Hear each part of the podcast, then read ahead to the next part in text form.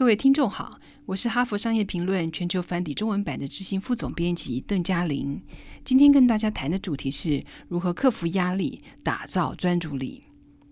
专注的能力可以协助我们成功，不管是向内专注，也就是依据自己的直觉、价值观来调整自己，或是对外专注，以探索我们周遭的世界，强化我们的专注力，都是有价值的资产。但是，我们的专注力和注意力常常会被夺走，让我们觉得倦怠、健忘，无法全神贯注。干扰不断与缺少时间，当然会打断我们的注意力，但是压力的影响也很大。因为干扰而无法专注工作的时候，我们可能会觉得生产力低落而感到压力，而这又会让我们更不专注。可惜，大多数人都要等到完全无力负荷的时候，才会注意到专注力减退。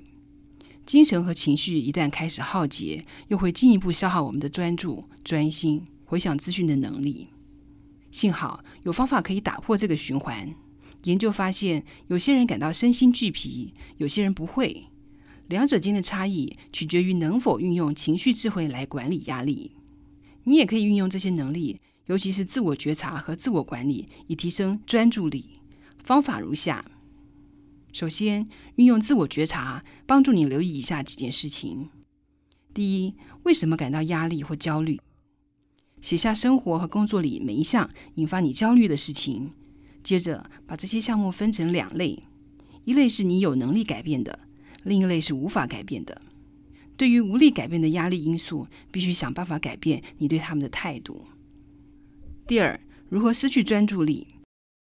留意导致失去专注力的模式，可以培养排除干扰的能力，保持原来的专注焦点。第三，无法专注时感觉如何？例如，在工作面谈、关键的报告或是重要的客户会议，你需要某些资讯却想不起来，你会因此焦虑吗？第四，何时失去专注力？例如，你会不会在高速公路上开车时失去专注力？一旦你对压力的来源、注意力涣散的模式何时提高警觉，就可以运用以下的策略，做出较佳的选择，让你保持专注。这些策略包括：首先，进行数位排毒。研究显示，不断查看电子邮件、简讯和社群媒体的低头族，感受压力的程度高于非低头族。定期关闭不用或者是限制使用数位的装置，对你的精神健康十分有益。其次，让大脑休息。睡眠不足会导致你难以专注，每晚尽量睡到七到八个小时。第三，练习静观。静观或称为专注当下，这样的练习能让我们较不会奏下结论，仰赖反射的反应。奏下结论往往会让我们事后追悔，引发更多的压力。静观是情绪恢复力的关键。这是我们从压力中快速复原能力的重要因素。最后，转移焦点到他人身上。当我们执着在自己的焦虑和恐惧的时候，就无法关注到我们关心的人。把注意力转移在他人身上，能够产生安定自己的心理效果，并且强化我们的复原力。如果你更加关注他人的感受和需要，展现你对他的关心，就不只能释放自己的压力。也能因为知道自己为关心的人做了有意义的事情而得到好处。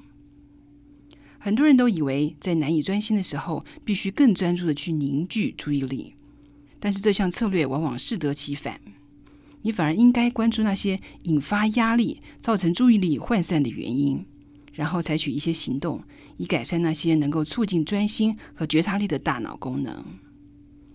以上内容摘自《哈佛商业评论》全球繁体中文版。说明如何克服压力，打造专注力。更多精彩的内容，欢迎大家多多阅读我们杂志。谢谢您的收听，我们下周见。